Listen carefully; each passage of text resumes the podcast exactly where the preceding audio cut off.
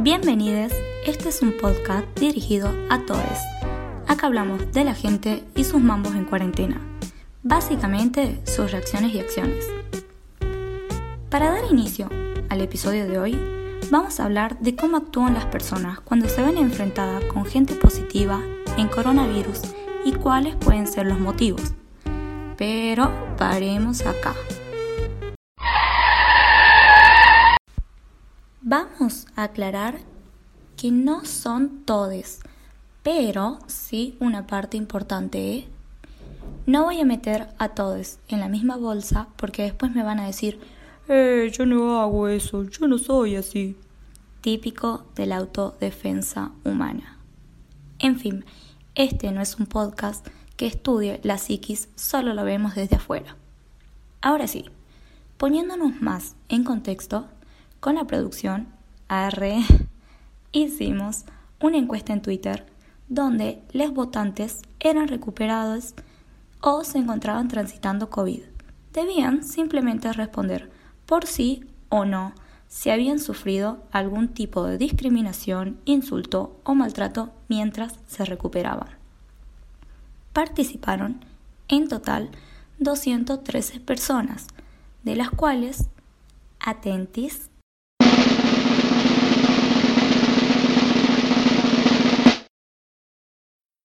el 87% votó por sí. Sí es una locura. Así que a lavarse bien las manitos y a no juntarse por quien salta encima de enfermos van a quedar tachades. Oh no. Vamos a hacernos les intelectuales y vamos a analizar, pensar, observar como ustedes le quieran poner a esta sección. ¿Por qué en una situación tan difícil como esta nos descolocamos, alborotamos, enojamos, se nos salta un poco la chaveta?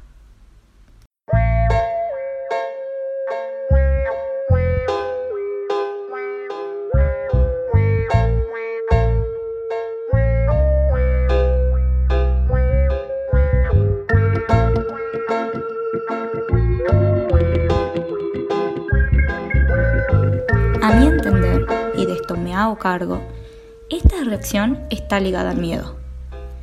¿Y qué es el miedo?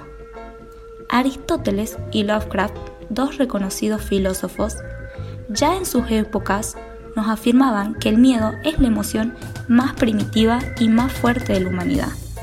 Pero entonces, ¿por qué algunos lo toman de una forma y otros de otra forma?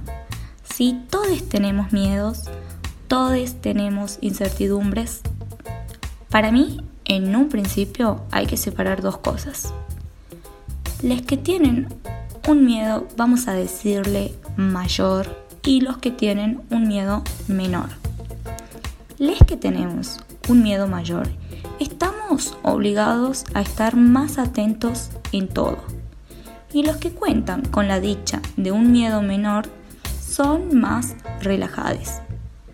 Pero hay un miedo que está siempre en todos, grandes, jóvenes, niñas, y es el miedo a lo desconocido.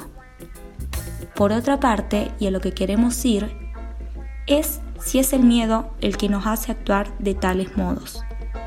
La respuesta es sí, pero ojo, no parcialmente. Podríamos decir que no es lo que el miedo hace con nosotros, sino lo que nosotros hacemos con el miedo. Veámoslo así.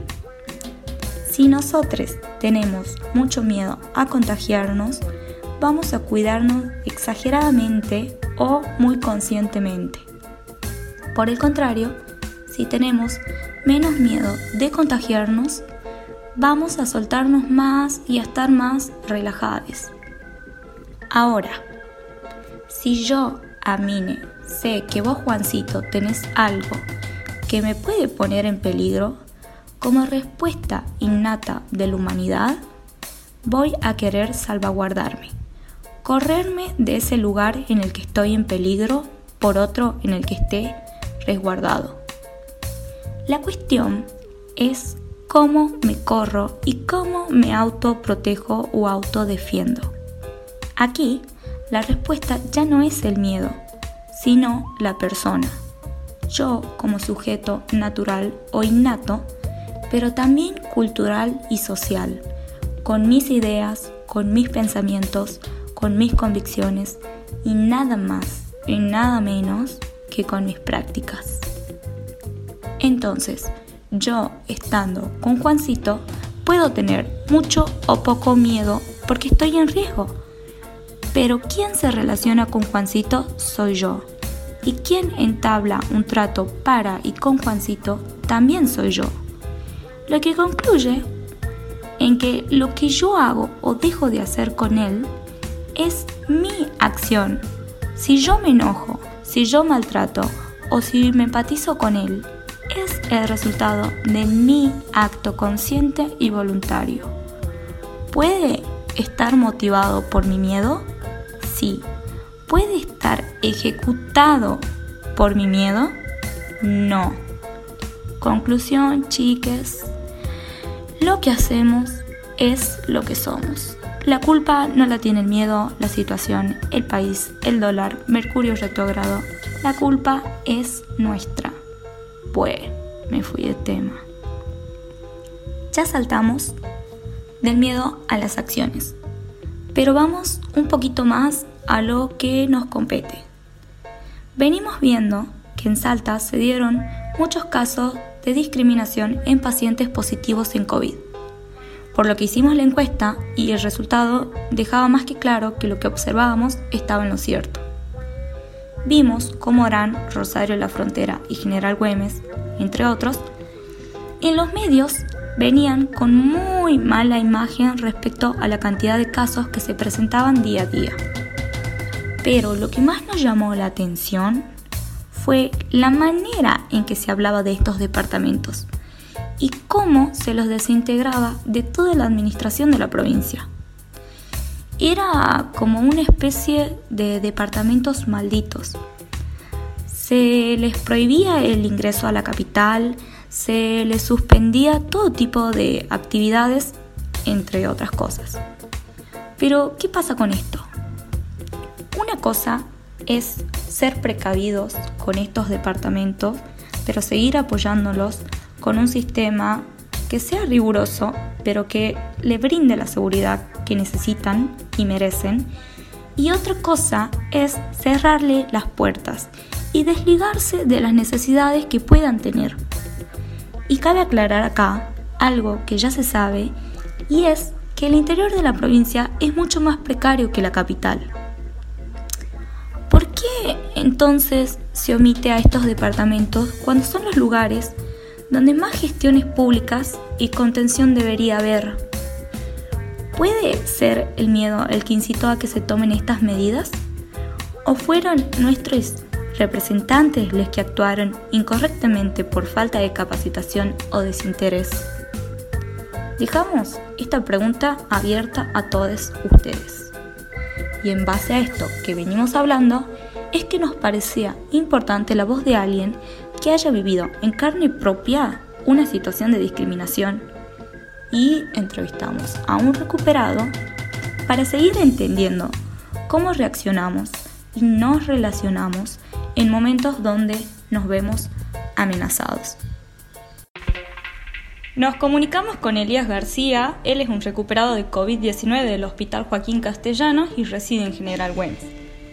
Elías, contanos un poquito, ¿Cómo transitaste o padeciste en el peor de los casos del trato de la gente mientras estuviste con coronavirus?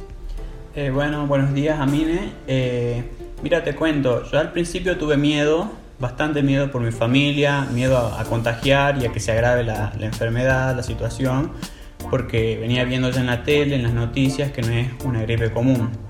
Eh, bueno, después el miedo no fue solo a la enfermedad, sino al, trato que recibía de la gente en, mi barrio, por ejemplo, lo que se decía, lo que se decía de mí, de mi familia, lo que hablaban en grupos de Facebook, por ejemplo.